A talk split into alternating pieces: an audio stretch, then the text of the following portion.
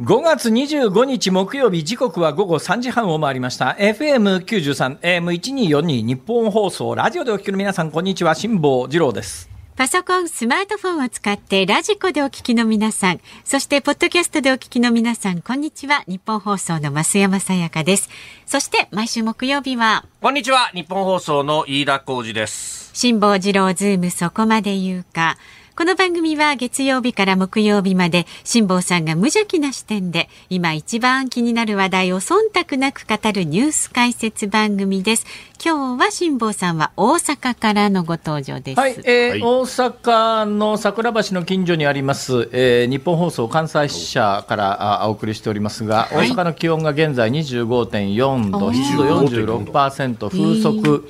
西の風3.1メートル、完璧ですね。お天気としては完璧です。散歩したりとかね。東京どうですか？雲が広がってるんですよね。東京はね、今、はい日本放送屋上の温度計21.4度、湿度58.9%。まあ、過ごしやすいっちゃ過ごしやすいんですけど、ちょっとね、雲がかかってるよねね、という感じです。まあ、雨降る感じですかね。今日は大丈夫ですかね。とか、はい。そうですか。んちょっと来週が心配ですけどええ。ね。ええあー台風2号ってそういえばどどこにいるんですかね、まだ南の方に南の方にいるんですけど、ねこれが結構その梅雨前線とか刺激するなんて話がね、だから来週はそれでずっと列島曇るんだよ、雨降るんだまあ、よ。あの台風どうなるか分かんないですけど、もし、あの日本列島に近づいてきたら、とんでもなくでっかいですからね、当然のことながら、緯度が上がってくればだんだん小さくなるはずなんですが、今のところ予報円は、はい。最有力説は西の方に抜けてきますけども、ええどうなるか分かんないですからね、こういう台風はね。それにしても飯田君、はいはい。先週えー広島サミッ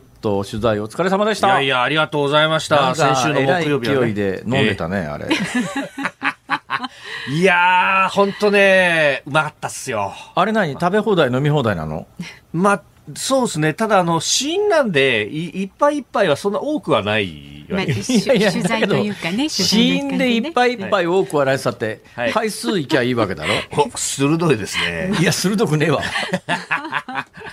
いやいやいや、それだけじゃなくてですね、あほの、生ビール継ぎの名人が出してくれる。何ですか、その生ビール継ぎの名人。いや、これがね、ビールってのは継ぎ方によって全然味が変わるんだなっていうのがあねー、そう、一度ドドドドドドって継いでね、ものすごくこぼすみたいな音をやると、それはそれでまた別の味ですっきりとしたですね、これをごくごくいくといいんですよとか、その、こう、ビール継ぎの名人の何の取さん材に行っていう人ねったんですか、行ったのは。えそれもただ。いや、あ、まあまあまあ、はい、はい。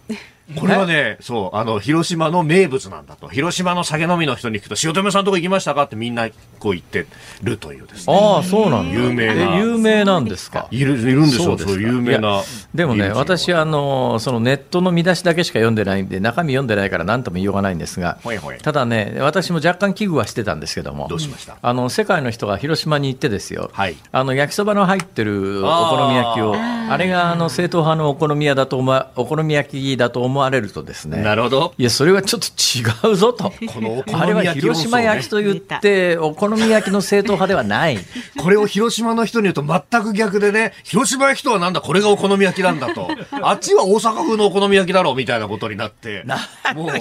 本当ね、人口規模が違うだろう。このね、摂州と美州のこう争いといいますかですね、もう大戦争が起こるんですよ何って、それはもう、そんなもん、お好み焼きといえば大阪に決まってますけど、ただね、お好み焼きでもねはいはい、お好み焼きでも微妙なのは、私はあの両親関西人なんですよ。だけど、まあ、はい育ったのは埼玉県だったんですが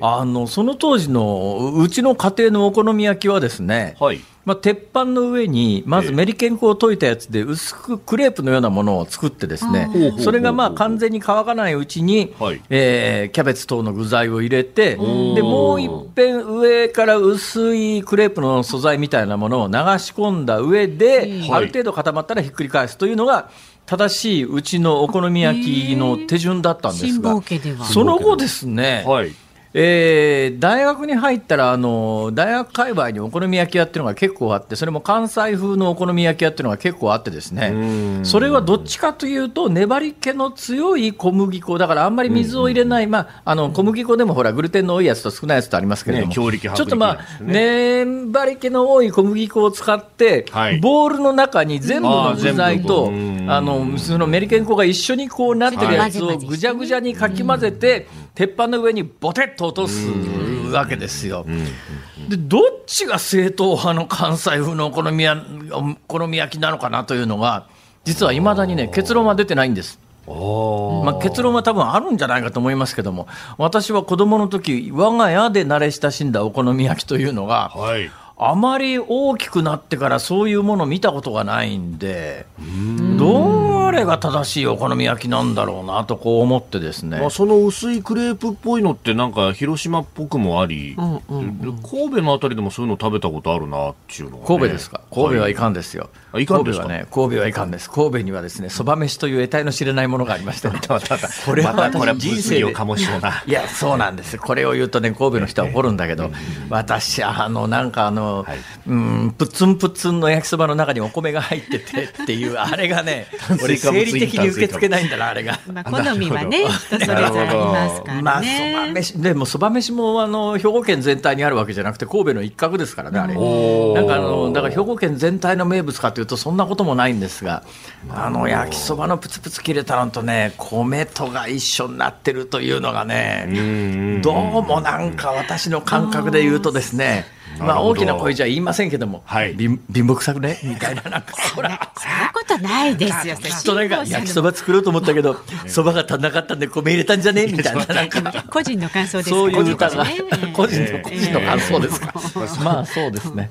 そうなん。誰か教えてください。あの、あれね。正しいお好み焼きは、えーボテッとするやつなのか、それともクレープ状にしたやつなのかと。えーでも、それ両方とも一応関西のっちゅうことになってて、広島のものとはまた一線を画すわけですよね。広島また全然違いますよ。何言ってんですか。それはあれですか、そばが入る、うどんが入るみたいなのの違いってことですか？いやいや、だから広島、私のイメージで言うと、広島焼きっちゅうやつは必ずあの焼きそば風のそばが入っているというのがはいはいはいはい、私のイメージなんですよ。そばが入っていない広島焼きなんかあるのか？そそばが入ってない広島焼きはただの関西風のお好み焼きだろ、それは。確かに広島行った時に、そうそう、あの中継の後にですね、あの、ええ一緒に行った若手の小永井君っていうのと、お好み焼き屋さん行ったわけですよ。で、確かにね、あの、蕎麦かうどんかって、あの、麺が入ってるって感じで、麺がうどんはもう売り切れちゃったから、蕎麦でっていう感じになってますよそうね。なんですよ。それはそれ関西風のお好み焼きでねん、そば、うどんは入ってないですね、一般論としては。一般論としては入ってません。ほまあそれにしても関東の人に聞きたいんですけども、ーはい。あのもんじゃ焼きって何？何ってもんじゃ焼きもんじ焼きですよ。関東で結構一般論、一般的にみんな食べてるの？それともあれ月島界隈だけでしか食べられないものなの？あれ。もともとはだから、あの、ね、ああいう駄菓子屋さんとかでやってたっちゅう。あれは正規の食い物なの？だから駄菓子屋のおやつみたいなもんなの？あれは。まあ、おやつみたいなもんだったのかもしれないですけれどもね。一般的に広く食卓でっていう感じではない。だから大阪の、例えば大阪で一般的にあの、たこ焼きうん、大阪で一般的にホームセンターで売られている電気たこ焼き器じゃなくて、電気ホットプレートあるじゃないですか。ホットプレートあります大阪で売られてるホットプレートは必ずセットの中に、鉄板はもちろん入ってますけど、はいたこ焼き用のあのボコボコしたやつも入ってますからね。入ってこれはますね。だけど、同じブランドの同じホットプレートを買っても、関東のやつにはあのたこ焼き器のプレートが入ってないじゃないでね。ないですすか。はいね。、そのぐらい、まあ、たこ焼きというのは関西で、まあ、お好み焼きもそうですけれども、あの普通に家庭で、えー食べる食べ物ですけど、どうですか、関東の人って、もんじゃ焼きって家庭で作って食べたりするんですか？食べない食べない。食べない。うん。あの、お家では確かにわざわざ粉買ってきて、あんまねり聞かないですよね。あれはもんじゃ焼き屋さんに行って食べるもんなんですね。そんなイメージ。イメージですかね。それはお家によってはある二人が埼玉と神奈川の田舎者だからじゃないですか？こらこらこらこらこらそれは。まあ確かにね、それは否めないですよ。ね東京人のふりしましたけど、今ね。そう東京で流行ってるらしいぞ、なんつって、うちの近所のその関西風お好み焼きみたいな店で最近もんじゃ始めましたみたいになってましたからね。はいはい私が中学校ぐらいの頃に。えーこれ以上喋っても 不毛なのでまあ、不毛ですね、これはね。誰も誰も正しい答えを知ってる人がいないんだもん。いや、本当ですよねこう。なったらもうリスナーさん頼みしかないですね。いやー、はいでもね、総理がお好み焼きを焼いていただいてって言っても火つけちゃいましたからね、この論争にはね。何言ってるんですか？あれは広島焼きですから言っときますけどね。断固としてこれは断固として、はい、譲らない譲らない。当然ですよそんなもん。広島にお好み焼きがあるわけないじゃないですか。今言ってますよこれ。またまた広島の方から反論が来ますよ、どんどん注いでますねだってこの番組関東ローカルだろ基本は。いやいやラジコっていうものがあってね最近は。それは聞いてる人はまあ 違法？違法じゃない。ですよ。何言ってるんですか？エリアフリーっていうのがあってちゃんとお金払うと聞けるし。めちゃくちゃですよ今日も。今日も。あそうですね。あのそうですね。広島でむしろ聞いてくださってる方はお金を払ってまで聞いてくださってるわけだから大切にしないといけませんね。ありがとうございます、はい、いやだけどそこ大切にするとやっぱり大阪で聞いてらっしゃる方もお金を払って聞いてらっしゃる方そうですよ。なもんですから。ね、えー、やめましょうこの話は 急に不安になってきた。先行ってください。はい、じゃあ株と為替の値動きからお伝えしていきます。はい、えー、東京株式市場日経平均株価反発しました。昨日と比べ118円45銭高い3万飛び801円13銭で取引を終えております。アメリカの半導体大手の決算が良かったということで、えー、東京の市場でも半導体関連の大型銘柄が相場を押し上げたということであります。で、為替ですが1ドル139円60 60銭付近昨日のこの時間と比べますと1円20銭ほど円安になっております。いよいよ140円台を見に行くのかという。ああ私明日からちょっとね海外に行くんですまたですか？またただ明日から海外に行くんですけども明日から行くところはあのもうすでにあのだいぶ前にえー、大量に両替を済ましてるので、はい。まあ、今回は被害は免れましたが。なるほどまあそんなことまた報告も楽しみに大体、基本的に自分が損か得かで物事を考えるという。これよくないですねこれね。そうですね。これは、この仕事をしている人間としては、もうちょっとやっぱり一般的に物事を考えないと。まあどんだけ円安になろうと俺もう両替済んじゃってっから関係ねえよだって。いやいやちょっと。何か起こってるんですかちょっと。本当に。頼みますよ今日も、えはい、では今日はダメ、えー、今日はダメじゃなくてね党派に分かれてますから。基本あのそっちのスタジオには飯田君という有力な武器があるわけですから。今日はもう飯田君に存分に縦横無尽に頑張っていただく。その丸投げやめてください 二人で、そういうことにしたいと思います。なんでお二人でってちょっと逃げ 逃げ腰なんですかさあズームそこまで言うか。この後は昨日から今日にかけてのニュースを振り返るズームフラッシュ。で4時台にお送りするのは公明党が東京28区の候補者擁立を見送りというニュースで5時台にはロシアの民間軍事会社ワグネルの創設者がウクライナ軍を世界最強クラスと評価という、えー、ニュースにズームしていきます。番組ではラジオの前のあなたからのご意見今日もお待ちしております。メールで送ってくださる方は zoom zoom アットマーク 1242.com 番組を聞いての感想はツイッターでもつぶやいてください。ハッシュタグ漢字で辛坊治郎、カタカナでズーム、ハッシュタグ辛坊治郎ズームでつぶやいてください。では今日のズームオンミュージックリクエストのお題は？家に帰って夕飯にもんじゃ焼きが出てきた時に聞きたい曲。家に帰って夕飯にもんじゃ焼きが出てきた時に聞きたい曲。難しい。難しいまた。ですね、まあ、あの選曲の理由も書きましてズームアットマーク 1242.com まで送ってください。この後は最新のニュースにズームします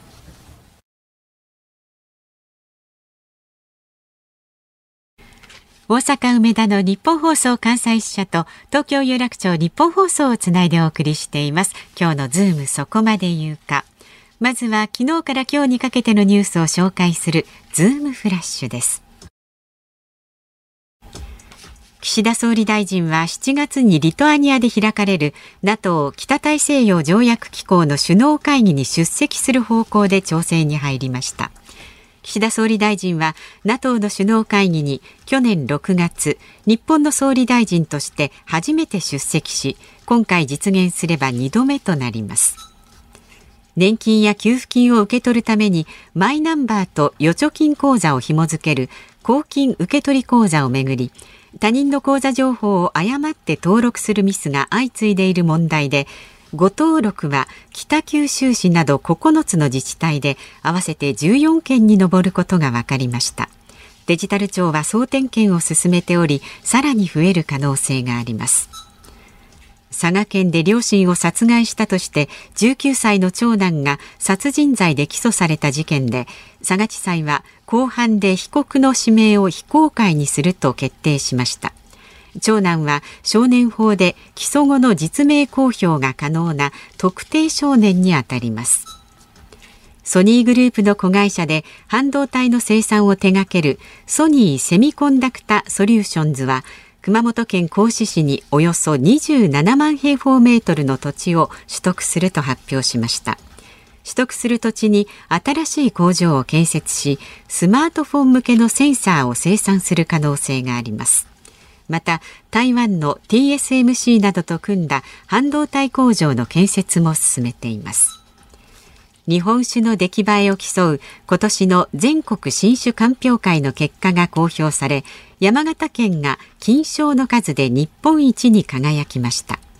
これは明治時代から続く鑑評会で今年は全国から818点が出品され特に優秀と評価された金賞218点が選ばれました。去年まで9年連続で日本一の福島県は5位でした。第一生命はさらっと一句私の川柳コンクールのベスト10を発表しました。サラリーマン川柳から名称を変更して初めての開催となった今回およそ6万人の投票によって1位に輝いたのは物の値上げと苦しさで声を上げる値上げをかけたまた値上げ節約生活もう値上げでした。首都高速道路は過去最大規模となる多摩川に架かる大師橋の架け替え工事を行います。通常の工事では迂回路が作られますが周辺にスペースがないためあさって27日土曜日午前5時から来月6月10日の土曜日午前5時までの2週間横浜横羽線の大師出入口から羽田線の平和島出入口の間と羽田線の昭和島ジャンクションから湾岸線の東海ジャンクションまでの間の上下線が通行止めになります。JR 西日本とシステム開発会社オルツはダイヤが乱れた時などの運転整理の AI 化に向けた共同開発に取り組むことを発表しました。実現すると経験年数の違いなどによる能力差によって生じる運転整理案のばらつきを縮小し列車の遅延による利用者への影響を最小限にとどめることができます。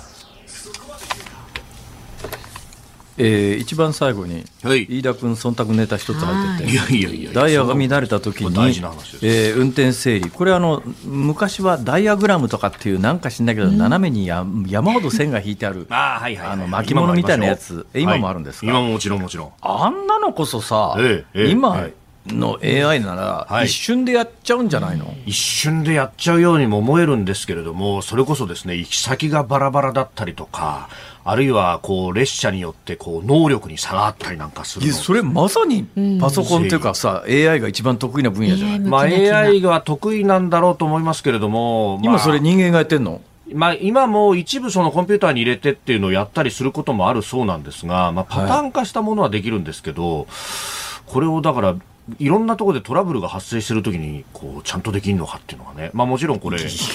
できるだろう。いやこれがね。それいまだに人間がやってること自体がさ、だからほら、何なんだって感じかな、ね、あのパターン化してればいいんですけど、いきなりこう行き先を変更したりとかですね。あるいはこう、種別を変更したりするわけで、もう新快速で走ってたのをもう各駅停車にしますみたいなね。今日に限って、えー、尼崎で打ち切りますみたいなのを。いや、どれが、どれ、どういうふうにしたら一番あの人が、はい、あのね、合理的に移動できるかということを、はい、AI が判断をして、そういうのも全部判断すればいいじゃないか。いやまあだ、データがね、いっぱいあれば、これがまたほら、あの、駅の、さて、その一つ前のですね、えー、首都高速道路が何、多摩川に架かる大師橋の架け替え工事。大師橋。はい、ええー、これって有名？有名、有名、有名ですよ、これ。あ、そうですか。あの、大師の料金所のね、えー、先のあたりなんですけど、まあ、横羽線から羽田線っていうのが、まあ、ある意味、こう、首都高の大動脈みたいなところで、ここ止めちゃうっていうのはですね、えー、そこに行く車をどこに橋の架け替えって、はい。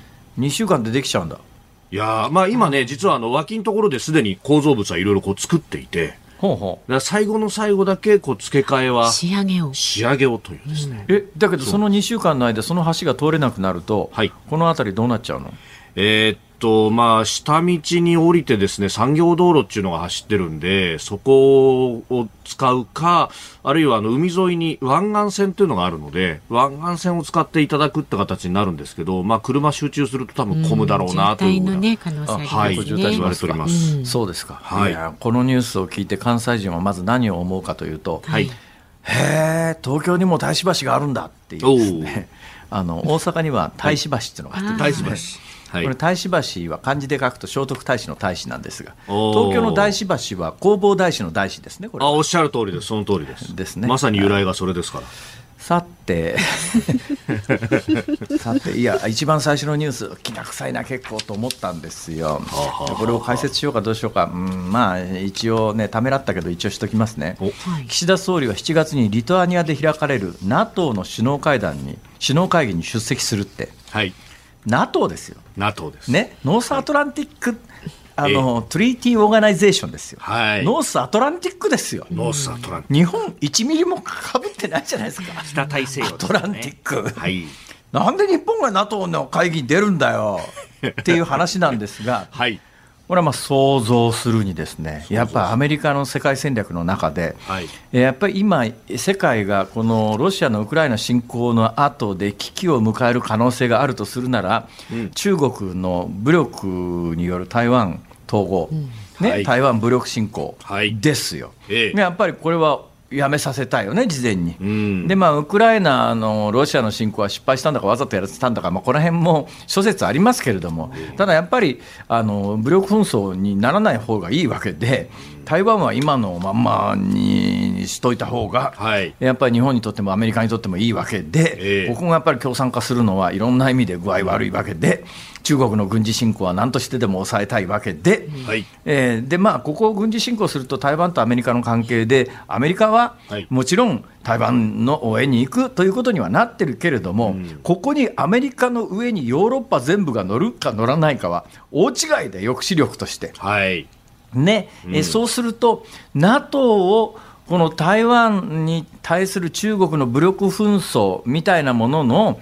えーうん断念させるための抑止力、はい。まあ、あの万万が一そんなことになっちゃった時にやっぱり NATO の軍事力も使いたいしだけど、まあ、実際になってからそれを使うというよりは、まあ、後ろはアメリカだけじゃなくて NATO もついてるよということで、武力紛争を抑止するという意味では、はい。これ NATO を引っ張り込むっていうのがやっぱりねアメリカの世界戦略には絶対あるわけで、ええ。ー最近の動きでああなあとああと思ったのはあのアメリカの日本の駐米大使がワシントンで講演してその中で、えー東京に NATO の連絡所を作るみたいな、そうですね。連絡事務所という話。なんで NATO の連絡事務所を東京に置くんだよ、た大西洋1ミリも関係ないじゃんか。目の前は太平洋ですからね。東京の目の前は、ね。えーというようなことで、はい今回、もし出ると、えー岸田総理になってから、それまであの安倍さんでも菅さんでももちろん出てなかった、えー NATO の会議にはい。日本の総理大臣が出てくることの意味は何か、うん。日本に NATO の連絡事務所ができる意味は何かというと、やっぱり中国の台湾侵攻を抑止するために、この軍事の大きな枠組みに、日本も含めて、まあ、日本はあの武力を使って NATO の中に入ることはできないけれども、何かあったときにやっぱり NATO の力をこっちに借りるという、大きなアメリカの世界戦略が見えるよね、このニュースっていう、そういう話ですね。なるほどはい。ズームフラッシュでした。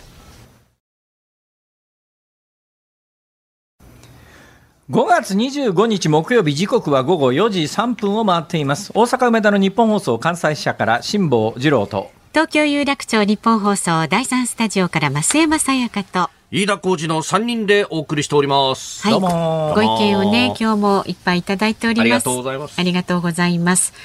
あの、もんじゃについて来てるんですがあ、そうですか、はい、ええ54歳女性、徳島県からかかしさん。ほうほう東京の足立区出身ですが、実家では週1ぐらいで家でもんじゃやってましたよ。えー、そうなんですか？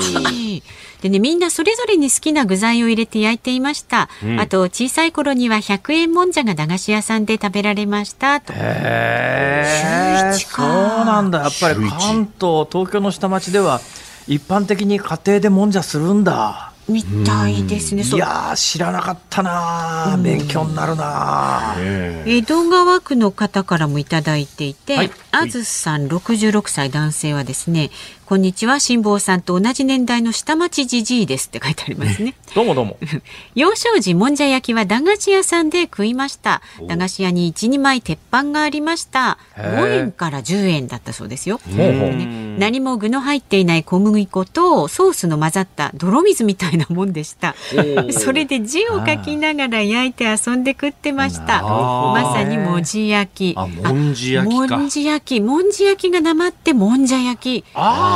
うなったんですって。うんびっくりするくらい具が入っている料理になってますってね。そうですね。いや。今やっぱり結構あのちゃんとしたお店でしっかり食べるとそれなりのお値段しますよ。えー、そうですね。お値段お値段お値段しますね。ねまあ大体値段の傾向としては関西のお好み焼き専門店とほぼ一緒ですね。あうん、基本的にやっぱり材料が似たようなもんなんで、まあまあでね、店構えも同じようなところが多いんで、うん、極端に違うお金は取れないんじゃないかと思いますね。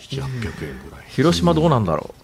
ね広島の方からはね、ちょっとまだいただいてないですが、神戸からでね、抗議来てないですか？あ、あの広島から抗議はいっぱい来てますよ。あのツイッターなんか見ると、俺は辛抱と。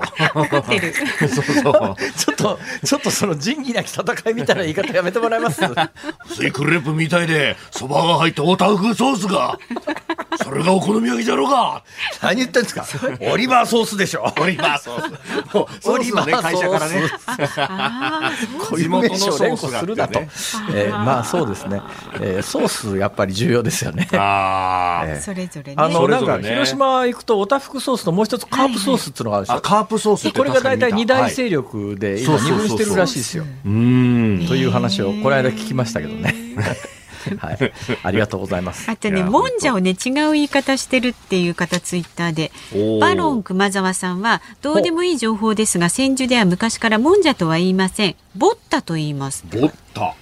ボッタわかんないです大阪でボッタというと不当に高いものを売りつけるものことを言いますが ぼったくりのボッタボッタボッタってへえなんすかねボッタとあの、ね、そういう落とすからですか。ですかね。面白いですね。それぞれなんか地域性があって。でもね、さっきのメールを聞きながらですね、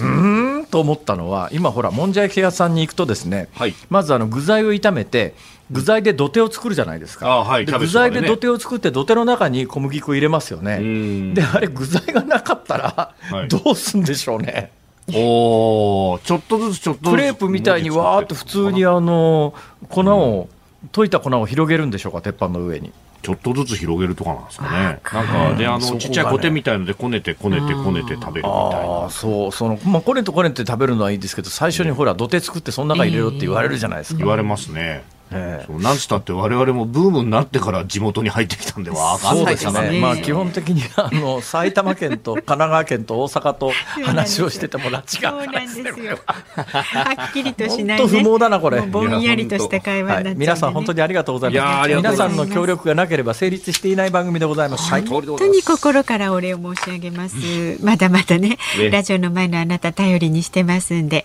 メールは z o o m zoom アットマーク一二四 12.com ツイッターはハッシュタグ辛坊治郎ズームでつぶやいてくださいで今日の5時26分頃お送りするズームオンミュージックリクエストの今日のお題は家に帰って夕飯にもんじゃ焼きが出てきた時に聞きたい曲です。選曲のさっきのね東京の下町の方は驚かないでしょうね。それはね、普通の光景ですから。だけどそうじゃないところだったら結構驚きますよ。えももももももんじゃ焼き？うちにそんな小さいコテみたいなやつあったみたいなほら。そうそうそう。そこからですからね。そうですよスプーンでやるの？みたいな。そうそうそうそう。ああまああのその辺のこう情報も交えながらね、なんか曲探して送ってください。お待ちしております。辛坊さんが独自の視点でニュースを解説するズームオン。この時間解説するニュースはこちらです。公明党が東京28区の候補者擁立を見送り。次の衆議院選挙から新設される東京28区をめぐって連立政権を組む自民公明両党が候補者擁立で対立している問題で公明党は今日東京28区での候補者の擁立を取りやめた上で東京の小選挙区で自民党候補の推薦を見送る方針を決めました。今日の午後自民党側に伝えるということです。まあ、昨日からも言われておりましたが、期間決定して、そして、えー、伝えると。いう流れになっております。これなんか、飯田君、詳しそうだよね。詳しそうだよね。いやこれ、たまたまなんですけれども、ほうほう今朝の番組でですね、はいはい、これあの、東京の問題ですから、東京都連、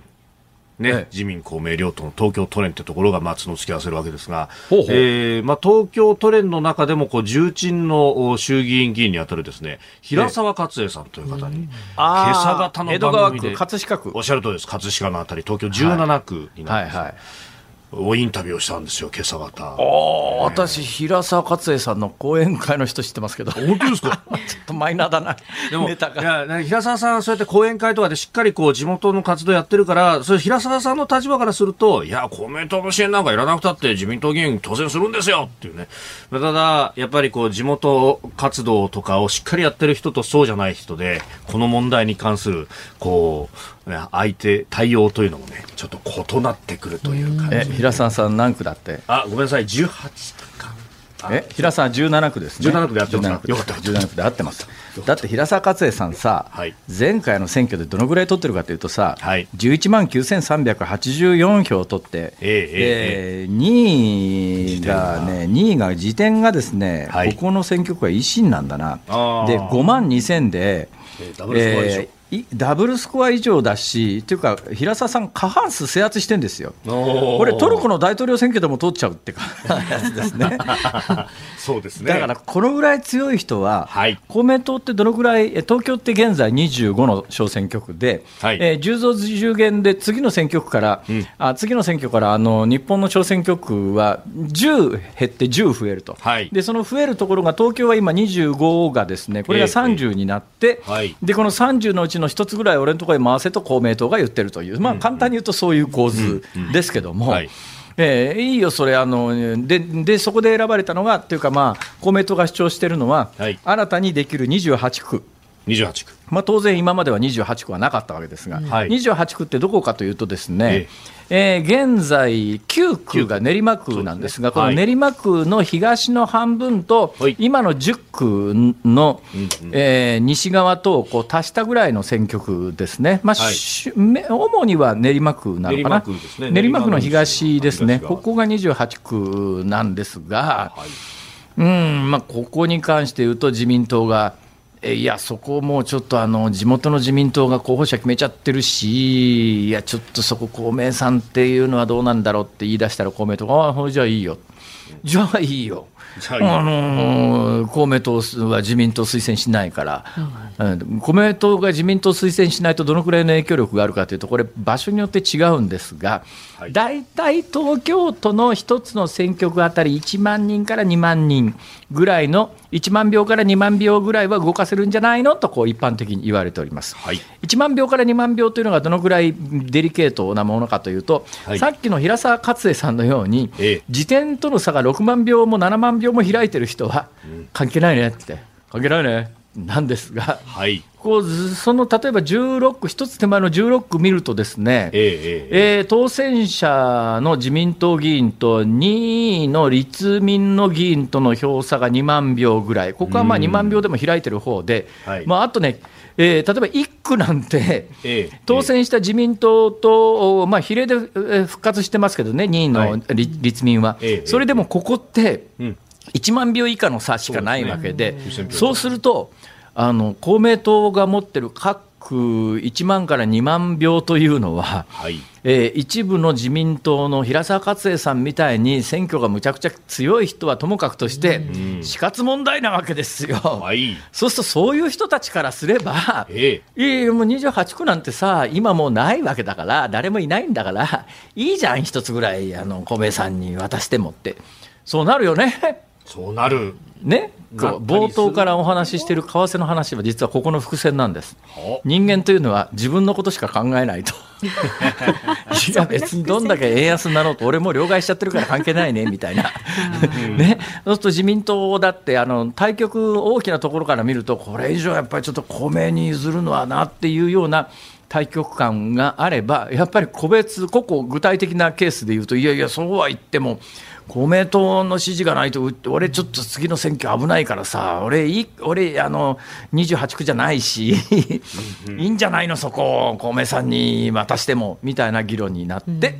えまあ、あのこれから起きることは何かというとですね、アメリカの債務上限問題と非常によく似てまして、いわゆるチキンゲーム、チキンレースというやつですね。はい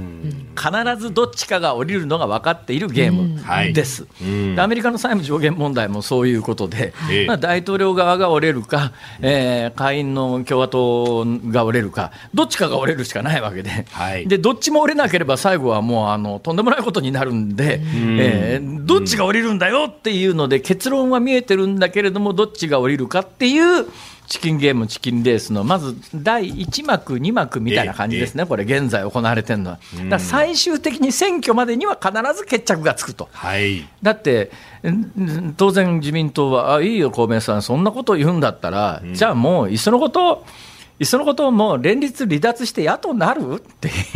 ね、だけど、まあ、公明が野党になることはおそらくないわね。ないっていうか、まあ、その発想自体がもう、だって20年も与党の中にいると、ね、自分たちは与党の中にいるということを前提にいろんなものが回ってるわけで、はい、野党になるということは考えてないし、じゃあ自民党が本気で今の段階で公明切れるかというと、はい、さっきの選挙事情もあり、えー、まあ、なんとかあの衆議院、参議院で自民単独で過半数通ったって選挙次第でどうなるか分かんないわけで、そ、ね,、の時にも必ずしも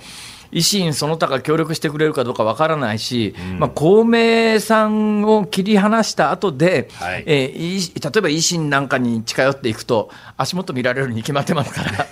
どんどん高くいろんなものを売りつけられるわけで、えー、まあ、たとえ連立の組み替えを本音のところで考えていたとはし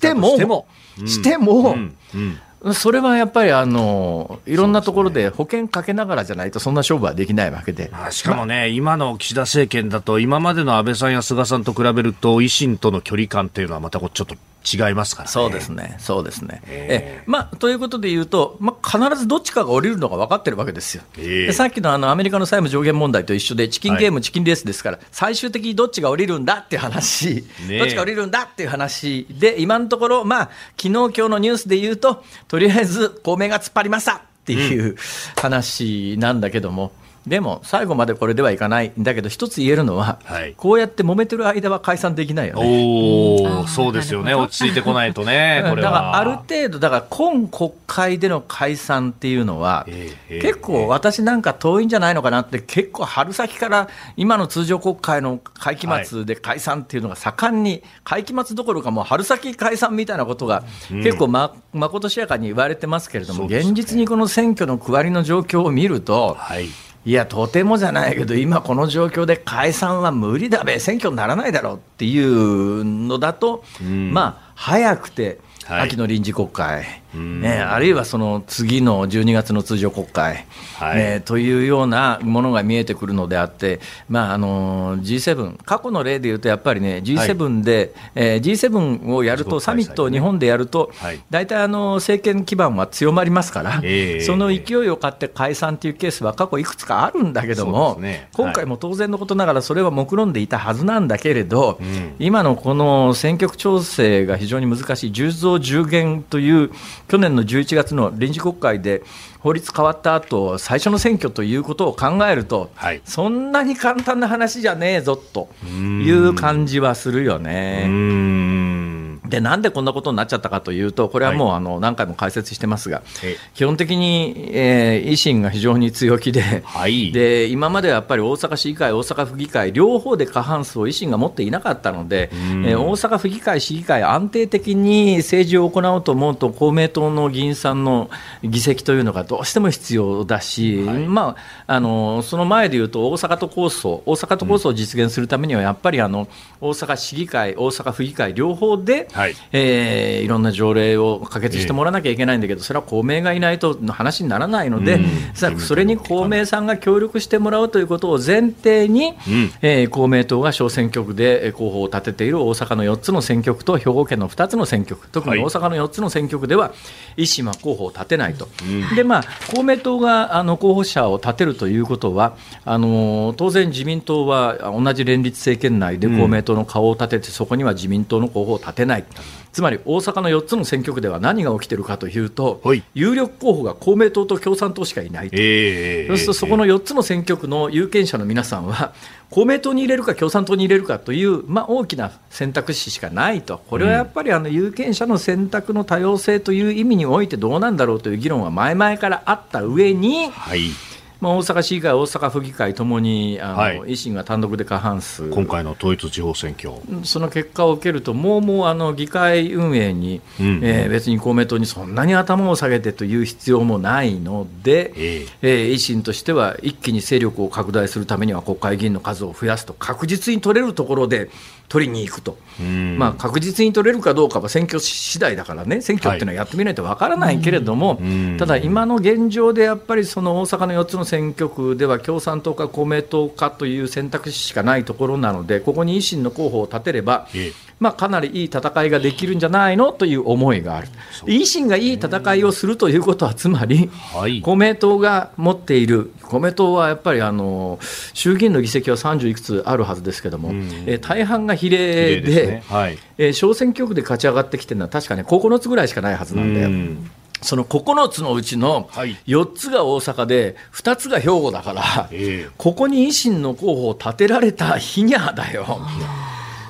でやっぱりあのうんこれは飯田君なんかよく国会取材に行くと肌で感じるけれども、はい。やっぱり比例で当選してきてる人とあの小選挙区で勝ち上がってる人と、はい。あの国会内での肩の風の切り方が全然違うよね。よくね、あの、俗にですけれども、金メダル、銀メダル、銅メダルみたいなことを言って、ね、小選挙区でドーンと受かった人と、比例復活の人と、比例単独の人で、こう、ちょっとね、どうなんだっていう、やっぱり、あの、一国一城の主で支部長でやってなんぼなんだっていうようなところっていうのは、まあ、特に自民党の中では強い。気持ちはわかるよね、まあまあ公明党にしたって、やっぱりあの比例でいくら取れても、やっぱり小選挙区でも取りたいよね、小選挙区であの一人しか当選しない選挙区、選挙で、え勝ち上がってきてトップ当選で議員になったっていう人がうちの衆議院には何人いますっていうのは、当然あの、ええ。えー気持ち的にも、かつ組織的にも。あのそう組織的な部分っていうのがね、やっぱりこう自分のところの候補を自分たちの支持母体の人たちに書いてもらうっていうのと、いや、自分たちとはちょっと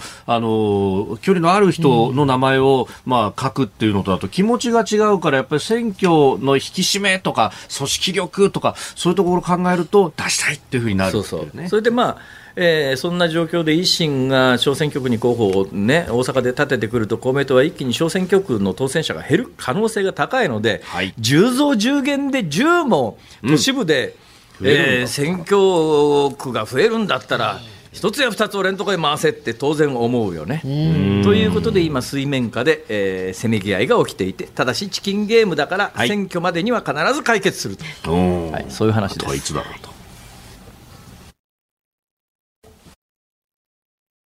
あとはい。つだろうと。日本放送辛坊治郎ズームそこまで言うかをポッドキャスト YouTube でお聞きのあなた。いつもどうもありがとうございます。日本放送の増山さやかです。お聞きの内容は配信用に編集したものです。辛坊治郎ズームそこまで言うかはラジオ局日本放送で月曜日から木曜日午後3時半から毎日生放送でお送りしています番組はラジオの FM93 AM1242 に加えてラジコでもお聞きいただけます。ラジオラジコではポッドキャスト YouTube 版にはないコンテンツが盛りだくさん。アトムさん吉田由紀ちゃんの中継企画さらに辛坊さんが「夕刊フジ」の気になる記事を解説するコーナーそして辛坊さんが聞きたい曲をお送りする「ズームオンミュージックリクエスト」などラジオラジコでしか聞けないあんなことやこんなことがいっぱいです。ポッドキャスト YouTube を聞いた後はぜひラジオラジコで辛坊治郎ズームそこまで言うかをお楽しみください。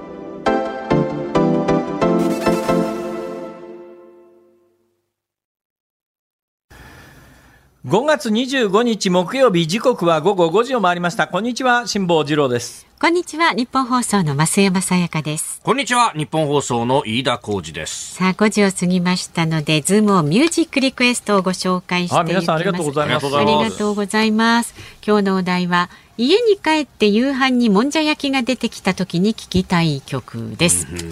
はい、まずは杉並区からいただいています。55歳の男性ケルゾーさん完全なダジャレで恐縮ですが、うん、長渕剛さん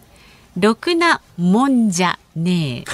ああ。おなるほど。なるほど。よく見つけてください、まあまあ、ありがとうございますなんですがうん。まあもんじゃはろくなもんじゃねえこともないので。もんじゃねえ。え。ありがとうございます。それから、はい、島根のタイガースファンさん59歳の男性は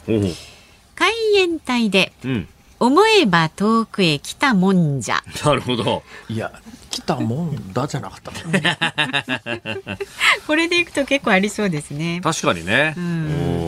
神奈川県横浜市58歳のおーちゃんさんはですね初めてメールしますと。ね、いつもはお題からの連想がなかなかできず優秀な皆様のリクエストに感心してばかりですが 今回すぐに思いつき頭の中でリフレインし始めたため思い切ってリクエストいたします。ありがとうございます、嬉しいです、うん、えー、リクエスト曲はもんじゃよしのりでダンシングオールナイト。もんじゃ。もんた。もんた。もん、もんまで合ってます。はい。もんじゃよしのり。もんじゃよしのり。ダンシングオールナイトね。それから大分県の常さんは。木枯らしもんじゃろうの主題あったあったあったねあったあったじゃねえわ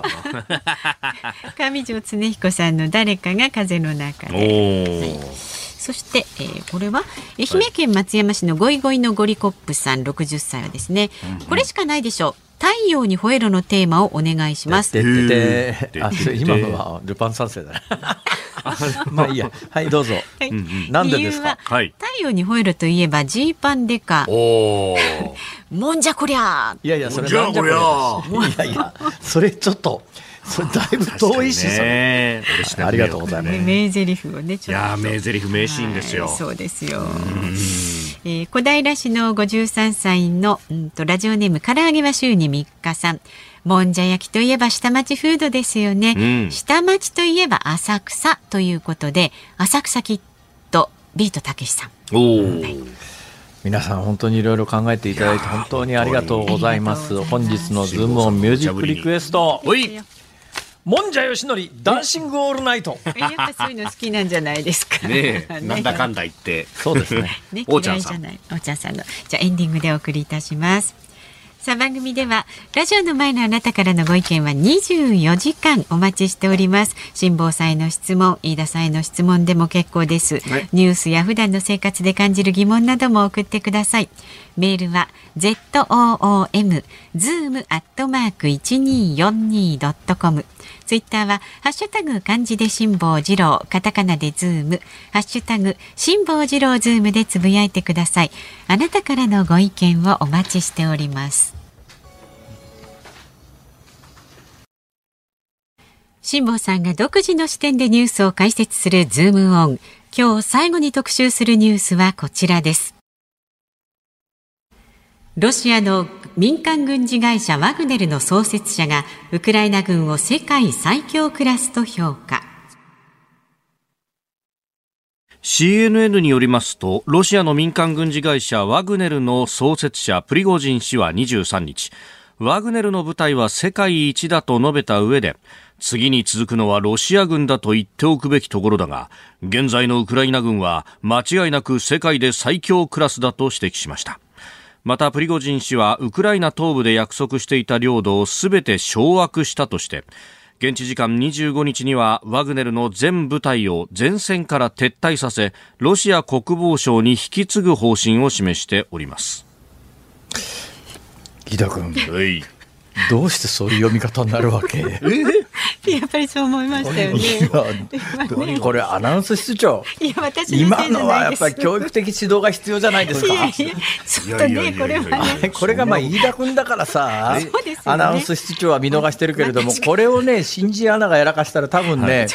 ちょっとあのこの後給湯室行きなさいって話になりますよね。給湯室呼び出し。給湯室はどうかと。絶対そういう感じ。顔はやめときなと。えー、じゃないかと思いますけども。い。やいやいやいや、えー、とにかくあの先ほどのニュースの話の時にも、はい。えー、このワグネルっていうロシアの民間軍事会社、大体ね、ロシアの民間軍事会社って変な言い方だよね、変な言い方。大体ロシアの法律で民間軍事組織は違法だからね。あそうですね、違法とされてますからね。だったら、大体ちょっと考えてちょうだいよ、飯田君が民間軍事組織を作ってだよ、自動小銃だの、ミサイルだの、ええ、そういうのを持ってたな、はい、ありえねえだろ、それ。統治機構としてロシアって大丈夫か？そうなんですよ、ね、でここのワグネルだけじゃなくて、はい、まあ、このワグネルが今、世界的に有名ですけどね、結構ね、ワグネルってあの今回の戦争で、えー、名前が出てきましたけれども、はい、前々からね、アフリカの途上国なんかでは、途上国で治安の悪いところいっぱいあるじゃないですか、はい、ああいうところで、えー、その治安の悪いところで話を聞くと、うんはい、なんか地元の住民の中には、いやー、ロシアの民間軍事組織のワグネルさんのおかげで治安が良くなってっていう人たちがいるぐらいだからな。結構紛争地域にはね、いろいろ出てっているだから今までそのワグネルが入ってこない時にはもう、もう、もう、とにかく怖くてその辺歩けなかったのが、ワグネルが来て治安を、要するに武力で維持してくれるようになって、ワグネルが来てくれたおかげで平和になっちゃったみたいな、そういう国が現実に途上国であると。つまり軍事だからまさにあれだよね。昔はフランスの外人部隊っていうの有名だったけども、はいはいはいはい、あのロシアのこの民間軍事組織というのが世界中の治安維持を請け負って、途上国なんかでは、まあ、あの住民に喜んでもらってるところもあるっていう、なんかこれが世界の現実の一つの側面なんだなという感じをね、つくづく思いますよ。で私ねこれからこの間から私これを発言していろんなところで品種を買ってるんですけど、どうまあ、どうせ品種買ってるからついでにここでも言っときます。なぜかここだけ言ってなかったんですよ。いやいやいや言わなくてもいいものは言わなくていいんですけど。広島帰りの飯田君に言うような話じゃないんですけども。何ですか？あの広島でですね世界中の G7 の各国から来た人たちが、はい、あの広島のあそこの施設、私も行ったことがあるので、正式にこういうの名前名前を間違っちゃいけないと思いますから、まあ、慎重に言ってるんですが、平和記念公園の中の、はい、あそこはなん記念館っていうのか、えー、平和記念、うん、資料館、まあ、いわゆる原爆資料館というやつ、ね。うん、まあまあ、そうですね、えー、で世界中から来て、えー、G7 の首脳たちが見て、やっぱ神戸を垂れて、涙を浮かべてというのは、私は悪い話ではないと思うんだけれどもや、うん、ここから先、貧縮化う話ですよ、はい、世界の中には、悲惨であれば悲惨であるほど、破壊力が大きければ大きいほど、持ちたいと思う人がいるんだ。あはいはい、だから悲惨さを強調するっていうか、こんなに悲惨なんですっていうことが、だったらもうこれ持たないようにしようとか、使わないようにしようとかっていう発想だけで残念ながら世界は回ってないわけで、悲惨であればあるほど、破壊力が大きければ大きいほど、だったら持ちたいと。思うような独裁者が現実にこの世界にはいるんだということを認識しておかないと、おっしゃる通りですね、その被害を強調するだけでは、はい、防げない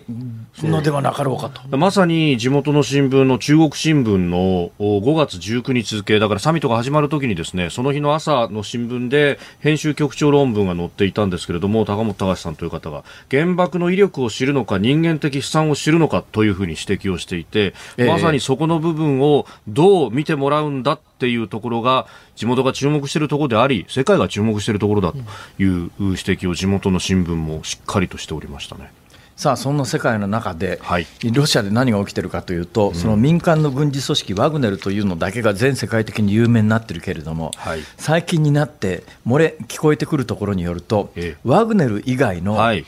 本来違法なはずの民間軍事組織というやつが、え、ウゴのタケノコのように、あっちでもこっちでもポコポコでき始めてると。ええ、なんでっていうと、うん、やっぱりこの間あの、ロシアでちょっとプーチン政権のえー、立場や見解に反対する人が飛行機の中で突然死ぬというニュースがあったんですけど、はい。えー、まあ、それ、どこにも証拠がないから分かんないんだけど、過去、ロシアがやらかしてきたことを考えると、あるいは旧ソ連がやらかしてきたことを考えると、暗殺なんじゃないのっていう見方は当然成り立つよね。飛行機の中でっていうのもね、ナワリヌイという人が実際狙われたりっていうのがありましたから。そうすると、ロシアの一定以上功なり名を遂げてあるいは財産も得て、えー、のんびり暮らしたいなと思っているような人たちにとって最大の脅威はいつ自分が殺されるかもしれないという恐怖がある中でもしかするとプーチン政権どうなるか分かんないよねっていう感覚も出始めてる中でもしロシアが大混乱をに陥った時に、はい、警察とか軍事とかがえー、まともに機能しない国の中で生き延びる唯一の方法は、うん、自分の力で自分を守ると、はい、施設のプライベートな軍事組織を作って、はい、とにかく俺だけは死なないようにしよう、うん、今日ね、冒頭からもう話がずっとこうあの、はい、統一見解で、統一見解というか、統一テーマで、うん、人間というのは所詮、自分のことしか考えないやつが多いぞ、世の中はと。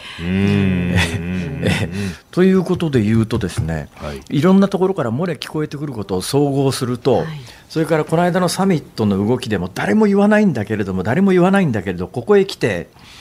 えー、あのロシアとウクライナの国境線で、それもロシア、うん、その国境線のロシア側で、はい、えー、小競り合いみたいなものが起きて、えー、で、ロシアはウクライナがやったと言ってるし、ウクライナはうちは関係ないと、うん、でどうもロシアの中の反政府組織が、なんかやらかしたんじゃないの？みたいな話が漏れ伝わってくるということは、私なんかの感覚で言うとですね今までは全く想定していなかったんだけどここへ来て西側各国は水面下で、なんとかプーチンを本気で追い落とそうというようなことも考え始めてるんじゃないのかと、でこのロシアのウクライナ侵攻を最終的に終わらすためには、はい、やっぱりプーチン消しちゃうのが一番簡単じゃないのかという、ものすごく合理的な結論に、みんな徐々に近づきつつあるのではないのかっていう感じがするんだよね。いわゆる斬首作戦的なところにでね、このウクワグネルのプリゴジンの言うのは全く信用できなくて、はい、というのは、あのいやウクラあの、5万人刑務所から動員して1万人死にましたみたいなことをこれ、公言してるんだけど、はい、その一方で、同じインタビューの中で、いや、ウクライナで5万人戦死者が出てます、要するに、うん、うちは1万人死んでるけど、向こうは5万人死んでるんだということをむしろ言いたい、レトリックなわけで、はいこれ、ニュースに結構なって、ってて新聞にもその数字が出てるんだけど、うん、全く信用できないですねこういう話は。ということです。はい、ズームオンでした。